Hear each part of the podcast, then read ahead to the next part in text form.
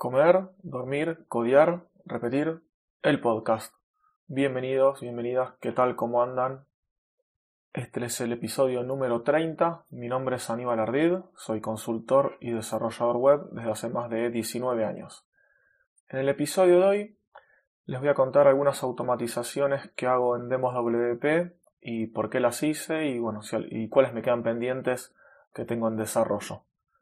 Vamos a comenzar entonces para bueno, el que no lo sepa, Demos WP o WP es un sitio donde se pueden crear instalaciones de WordPress, ya sea para desarrollo o para pruebas. Tiene versión gratuita y versión paga. Entonces, acá, ¿qué fue lo que hice? Bueno, en un principio, lo que voy tratando de automatizar, obviamente son cosas repetitivas que voy haciendo. Quizás la primera vez que lo hago, lo hago a mano, y ya cuando veo que lo voy a hacer más de una vez o muy seguido, trato de automatizarlo de la mejor manera. Hay dos causas, hay dos temas, no dos causas como quieren decirle, por cual a veces lo hago, a veces no lo hago. Eh, cuando no lo hago normalmente es por tema de tiempo eh, que me puede llegar a tomar hacer ese desarrollo. Hay veces que hacer todo un desarrollo automatizarlo lleva muchísimo más tiempo que andar haciéndolo a mano cada vez que lo tengo que hacer. Entonces ahí, bueno, por el momento quizás lo hago a mano. Eso sería en realidad eh, cuando no lo hago. Y a veces, bueno, también por la urgencia. A veces quizás lo tengo que hacer ya en este momento y digo, bueno, después más adelante lo automatizaré, ahora lo hago en dos minutitos y listo. Y hay veces que no, que me lleva al mismo tiempo quizás hacerlo de una manera más automatizada con algún script para luego usarlo en ese momento y después en con, eh, siguientes veces, sí, de manera consecuente eh, entonces, bueno, ahí sí lo hago automatizado. Por ejemplo, esta semana hice, hice algo, hice un script que lo podía automatizar y bueno, ya directamente lo hice de esa manera. En primer lugar, una de las cosas que automaticé fue el tema de agregar un usuario a las listas de correo. Tengan en cuenta que todo el desarrollo que tengo hecho es código propio. No hay un WordPress acá que instalas un plugin y te hace algo mágicamente. Acá todo lo que hago lo tengo que hacer a mano programándolo en PHP o JavaScript. Entonces, por eso es lo que decía también de que lleva tiempo y a veces que no, o no me conviene hacerlo. Entonces, como les decía, eh, una de las primeras cosas que hice fue la automatización, fue agregar cada usuario que sea de alta o cambia el, estado de recibir o no novedades eh, a la lista de suscripción. Por el momento tengo el servicio de Mail Relay, para el envío de correos.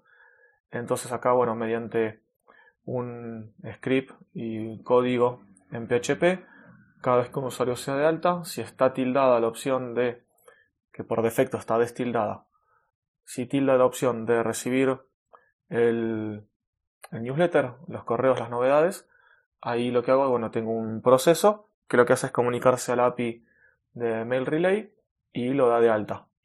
Lo mismo pasa cuando el usuario va a modificar su perfil y tilde o destilde esa opción.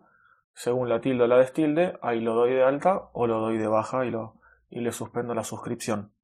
Esto en un principio lo que yo hacía era cada tanto me descargaba el listado completo de usuarios con el estado que tenía, si estaba o no de la base de datos, eh, tildado a la opción de recibir o no el newsletter y subía todo el listado completo a Mail Relay para hacer el cambio de estados, darlo de alta o darlo de baja. Esto, hacerlo así a mano, me llevaba 5 minutos y lo podía hacer cada vez que enviaba un correo, que esto es cada, no sé, 15 días, como mucho, mm, dos, tres veces por mes, o una vez a veces. Entonces, bueno, luego tuve que tomarme un tiempo, bueno, investigar la API de Mail Relay, ver algunos ejemplos, hacer pruebas, porque al principio no funcionaba, habían cambiado la documentación, etcétera me llevó un tiempo, quizás me llevó dos horas, hice todo el desarrollo y listo. Ahí ya me quedó funcionando y nunca más tuve que hacer eso. Pero bueno, como les decía, al principio me llevaba cinco minutos, después me tomé dos horas y lo hice de manera automática. Y ahora ya no tengo que pensar en actualizar el listado a mano nunca más por el momento. Salvo que cambie algo o cambie el sistema de mailing, esto ya quedaría resuelto. Después un temita para chequear si eh, los, el servicio se cae. Para saber si el servicio se cae, Esto no, es, no tiene nada de magia, yo no tuve que hacer nada más que una configuración. Eh, fue dar de alta cada servicio, cada servidor, mejor dicho. Eh, los servidores, por ahora tengo 5, si no me equivoco, 5 o 6. Estos servidores los doy de alta en una herramienta que se llama Uptime Robot. Ahí lo doy de alta y pongo, bueno, a qué URL quiero testear. Esa URL es una URL especial que hace una serie de chequeos y si responde bien, el servicio me da que está todo ok y no pasa nada. Si llega a fallar, eh, mediante la aplicación que tengo en el teléfono y aparte por correo electrónico, me avisa y me dice que el servicio está caído. Esto es una especie de automatización, no es algo que tenga que hacer yo mucho a mano, pero bueno, pero es una herramienta que me ayuda a saber si se cae o no se cae el servicio. Además, tengo puesto una serie de scripts en cada uno de los servidores que con una tarea repetitiva, con un cron, está chequeando si se cayó algún servicio y si se cayó lo, intenta levantar. Esto también es una tarea automática, una automatización para que se levante el servicio si es que se cae. Otra cosita más, hablando del servidor, es eh, unas estadísticas que yo me envío a mi casilla de correo con estadísticas del servidor, de cada uno de los servidores. De cada uno me llega un mail, cada uno está programado, una tarea a una hora específica, y me llega un correo diciendo cuál es el servidor, cuál es el espacio que está usado, cuánto está libre, cuántos sitios tiene creado, etc. Bueno, una serie de información me llega por correo electrónico eh, todos los días. Además de, bueno, que también tengo configuradas otras alertas de que si el servidor está por ejemplo, no sé, en el 85% de capacidad utilizado, me llega un correo, un correo advirtiéndolo. Eso lo configuro yo y lo hice yo a mano. De esta manera, si eh, yo veo que está al 85%, yo sé que tengo cintura, tengo un tiempo para corregir esto, ya sea ampliar el servidor o revisar por qué se está llenando en caso que sea algo raro. Entonces lo puse la alerta de esa manera para que no tenga que salir corriendo tener un par de días por lo menos que, bueno, bueno ya está, está a ese límite y tengo este, este espacio, este threshold, como se dice, este umbral, digamos, para tener un poco de movimiento y tiempo para, para corregirlo y ver qué pasa. Sumado a esto también, eh, hace unas semanas, hace un mes más o menos, eh, me armé un panel de control con estadísticas. Yo ya tengo un panel de control propio de administrador donde veo por ejemplo, todos los usuarios que hay, veo todos los sitios que hay, puedo realizar acciones, que eso también lo fui haciendo a poquito. Por ejemplo, hace poco agregué un botoncito en cada usuario que era para... Ah, ya me acordé. A mí me pasó que había dos usuarios que me dieron un correo que tienen un problema con PayPal. Habían hecho un pago, el pago había entrado en PayPal, pero después en DemosWP, cuando volvió, digamos, el request, dio un error. Entonces estaban suscriptos, pero en DemosWP, WP, como les gusta decirlo, eh, aparecía un, un error y no estaban suscriptos. Empecé a revisar los logs y veía que cuando volvía el... Es así, cuando se hace la suscripción, PayPal te hace el cobro y a mí me envía un número de suscripción, el cual yo luego valido si ese número de suscripción es válido, si corresponde con el correo, con la cuenta del usuario, bueno, un montón de comprobaciones. Resulta que cuando yo comprobaba ese número, ese código, PayPal da un error. Al dar el error yo lo tomaba como inválido y bueno, y el usuario no quedaba suscrito. Entonces lo que yo hice fue en el panel de usuarios un botoncito para volver a chequear eso, dado que eso se chequea una sola vez. Entonces de esta manera, ahí bueno, puedo chequear yo a mano, además que le agregué otra validación más para que vuelva a intentarlo, eh, lo puedo chequear yo a mano. Si no, esa vez lo que tuvo que hacer con esos dos usuarios fue entrar a PayPal, validar, eh, volver al sitio, copiarme todos los datos que PayPal me devuelve de cada usuario, ingresarlos en la base de datos yo a mano, bueno, y unas cositas más. Entonces, de esta manera, ya me hice un botoncito para poder hacerlo esto de manera más automática.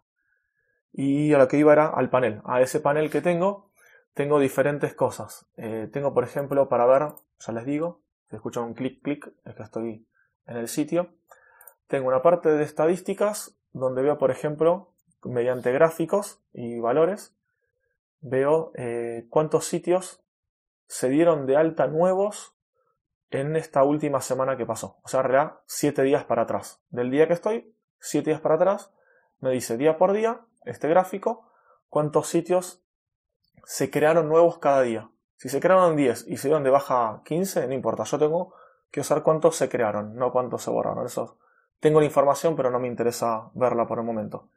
A más de por día, tengo también el 30 eh, días para atrás, mensual, digamos. Yo puedo ver de acá a 30 días para atrás cuántos se dieron de alta. Por ejemplo, en este último mes que estoy viendo, los últimos 30 días, se dieron de alta 2010 sitios nuevos, se crearon. Y en la semana se habían creado 633. Esto obviamente va variando, pero es bastante parejo. Yo viendo el gráfico veo la curva como, va quedando. Y también tengo eh, dos gráficos, también semanal y mensual, de cantidad de usuarios nuevos que se dieron de alta en el sistema. Por ejemplo, la última semana se dieron de alta 373 y el último mes 1007 usuarios se dieron de alta. Esto va, esto sí va creciendo, se ve que va creciendo y van siendo más nuevos usuarios eh, mes a mes y día a día en realidad. Aparte también, esto bueno, para hacer esto tuve que crearme algunas consultas a la base de datos con algunas configuraciones y hacerme la pantalla y hacerme el gráfico para, que, para poder ver esto. Esto era más que nada porque varios sponsors me, pedido, me habían pedido la información. Entonces, bueno, de esta manera lo puedo ver acá de manera más rápida y aparte también yo para hacer un seguimiento día a día. Y sumado a esto también me creé unos, unas estadísticas con una herramienta de código libre de Linux para tener información de cada uno de los servidores como por ejemplo cuántos sitios se están visitando, eh, cuántos errores está teniendo, em, no sé, cuántos eh, las IPs que de los sitios, las IPs que visitaron cada uno de los sitios, en realidad no es cada uno, sino que en general, ¿no? Eh, bueno, los sitios que tuvieron mayor acceso de cada uno de los servidores. Y bueno, todo esto me lo agregué todo también para ingresar desde mi panel. Aparte, bueno, también puedo ingresar de manera separada pero acá puedo tener toda la información en conjunto.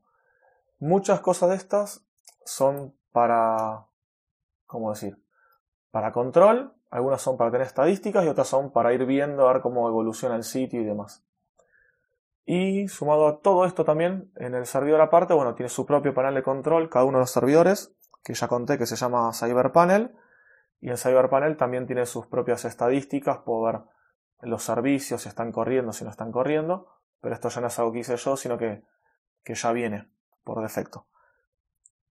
Y la última cosita que agregué hace más o menos un mes fue un botón que agregué para pausar los sitios y para borrar sitios de usuarios que no se conectan. O sea, yo quería limpiar, por así decirlo, eh, los sitios que no se están usando o los usuarios que no están usando en realidad el sistema. La manera de controlarlo más fácil es por algo, una información que ya tengo, que es el último login de cada usuario a la página, al dashboard de Demos WP. No controlo el acceso a cada uno de los sitios, porque eso sería una locura, porque hay muchísimos sitios y ponerme a ver el acceso a cada uno de los sitios eh, lleva mucho más nivel de procesamiento a nivel de servidor. Entonces, yo ya tengo la información del login de cada usuario, entonces con esa información, ahí sí saqué, las, saqué los datos me fijo qué usuarios, por ejemplo, no se loguearon desde hace más de 7 días y esos usuarios, todos los sitios que tenga cada uno de los usuarios, se los pone en pausa, no se borran, se ponen en pausa. Esto ya lo hice, me agregué un bot, lo hice de manera con un script, con varias queries y demás. Eh, aparte, esos usuarios tienen que ser usuarios gratuitos, los pagos no se les suspenden y eh, puse un botoncito, me creé un botoncito para ejecutarlo yo a mano. Después le voy a hacer solamente con, una, con un cron, con una tarea programada, pero esto por ahora lo hago yo a mano, no lo voy a hacer automático. Más que nada también para tener control, porque cuando aprieto el botón me dice cuántos usuarios, cuántos sitios y demás se, se pausaron. Esto igualmente lo puedo automatizar y puedo hacer que me lo mande por correo, pero bueno, por ahora prefiero hacerlo así, más a mano cada tanto. Y además hice otro botón que este otro botón lo que hace es lo mismo, pero para los usuarios que pasaron más de 30 días sin loguearse en el panel de control de Demos WP, lo que hace es borrarle los sitios. Ahí sí los borra directamente. Esto lo hago por varias causas. Una, para que no sean usuarios que crearon un sitio y lo hicieron con algún fin maléfico y quedó por ahí. aunque hay diferentes herramientas de seguridad en el sistema. Eh, otra, para que no, no, estén ocupando recursos del servidor y le estén quitando posibilidad a gente que lo está usando en serio. Entonces de esa manera están ocupando espacio y aparte recursos. Pues están consumiendo RAM, CPU, etc. Y eh, bueno, de esta manera hacemos limpieza y los usuarios que realmente lo usan van a tener un buen servicio que es lo que quiero mantener. Y aparte, bueno, obviamente quizás son usuarios que crearon un sitio, quedaron ahí y quedó ahí y bueno, no, no sirve. Esos son usuarios que no, que prefiero no tener en el sistema, en el, en el servicio. Así que bueno, esa es la otra, la otra causa o, ¿cómo decirlo? La otra, no me sale, otra razón, ahí está, la otra razón por la cual eh, voy a hacer esto. Este está, tengo todo listo, nada más que comenté la línea de código, está comentada, para que no los borre los sitios. Puedo ejecutarlo, me va a decir cuántos sitios son, cuáles sitios son, todo, pero no los va a borrar por ahora. Esto es porque eh, lo avisé hace poco. Lo avisé, eh, cuando implementé esto, lo avisé por mail. Y bueno, les voy a dar un tiempo, voy a dar un mes más o menos, para que si algún usuario justo está de vacaciones o justo pasó algo, es raro. Por eso puse esta fecha de un mes y no 15 días. Si alguien se fue más de un mes de vacaciones y no tiene backup de sus sitios, para mí también es una persona completamente irresponsable porque vos te creas siempre una copia de seguridad. Más si son sitios de clientes. Si son sitios tuyos, bueno, ese será problema tuyo. Pero si son sitios de clientes que estás realizando, lo correcto para mí es tener una copia de seguridad, sea donde sea que estés trabajando. Si estás trabajando en local, ten una copia de seguridad en la nube. Si estás trabajando en la nube, ten una copia de seguridad en otra nube, Google Drive, Dropbox, donde quieras, iCloud y además local. Yo con mis sitios que yo tengo de desarrollo en DMWP, de todos y de cada uno tengo una copia local y en Google Drive, por ejemplo. Y yo sé que son mis sitios y yo sé eh, que yo no me auto borrar mis sitios, por ejemplo. Pero bueno, cualquier otra persona que pueda llegar a tener esto, peor todavía, tendría que tener más recaudos. Así que bueno, ese es el tema, por el cual voy a esperar que sea un mes, eh, por ahora, para que llegue la noticia, y bueno, a partir de ahí ya estarán enterados y tendrán que ingresar al panel de control de MVP, aparte también para enterarse de cada novedad que vaya saliendo en el sitio. Porque también es muy común que digan, ah, hiciste esto y yo no sabía, o estaba esto y yo no sabía. Bueno, ya por lo menos al entrar mínimo una vez al mes, van a enterarse de las novedades del sitio. Así que bueno, estas son más o menos las automatizaciones y las cosas que fui haciendo para facilitarme la vida. También muchas cosas las voy haciendo para cuando esté de vacaciones, lo que sea. muchos de estos paneles de control, eh, cosas que voy automatizando o programando para que se hagan solas, es también por eso. Para cuando esté de vacaciones no tener que andar pendiente de, un montón de cosas o tener que conectarme a la base de datos para ver alguna información o tener que entrar por SSH. Y lo que me queda pendiente, que ahora justo ya se fue bastante el tiempo, pero no importa, le voy a comentar igual, para cuando lo haga, es automatizar el deploy a cada servidor. Yo ahora tengo, como les dije, como 5 o 6 servidores y cuando actualizo algo, lo hago a mano uno por uno. En un, digamos, varias causas. La primera es que en un principio eran pocos servidores y nada, no me llevaba nada de tiempo. Ahora van creciendo y bueno, tengo que entrar uno por uno a actualizar el código que tengo en Git y ya es medio molesto. Así que bueno, en cuanto termine de aprender bien el cursito de Ansible que estoy haciendo, se, escribe Ansible con, eh, con ese. Esta herramienta es para automatizar varias tareas. Bueno, con esto, cuando sepa bien cómo hacerlo, voy a automatizar un montón de estas cosas que, que hago a mano todavía. Así que bueno, ahí sí, con esto ya doy por cerrado este episodio. Espero que les haya gustado. Cualquier comentario, consulta, idea, eh, me escriben por cualquier medio, buscan Aníbal Ardid y me buscan por donde quieran. Y me escriben por donde más les guste. Nos escuchamos la próxima semana. Hasta pronto.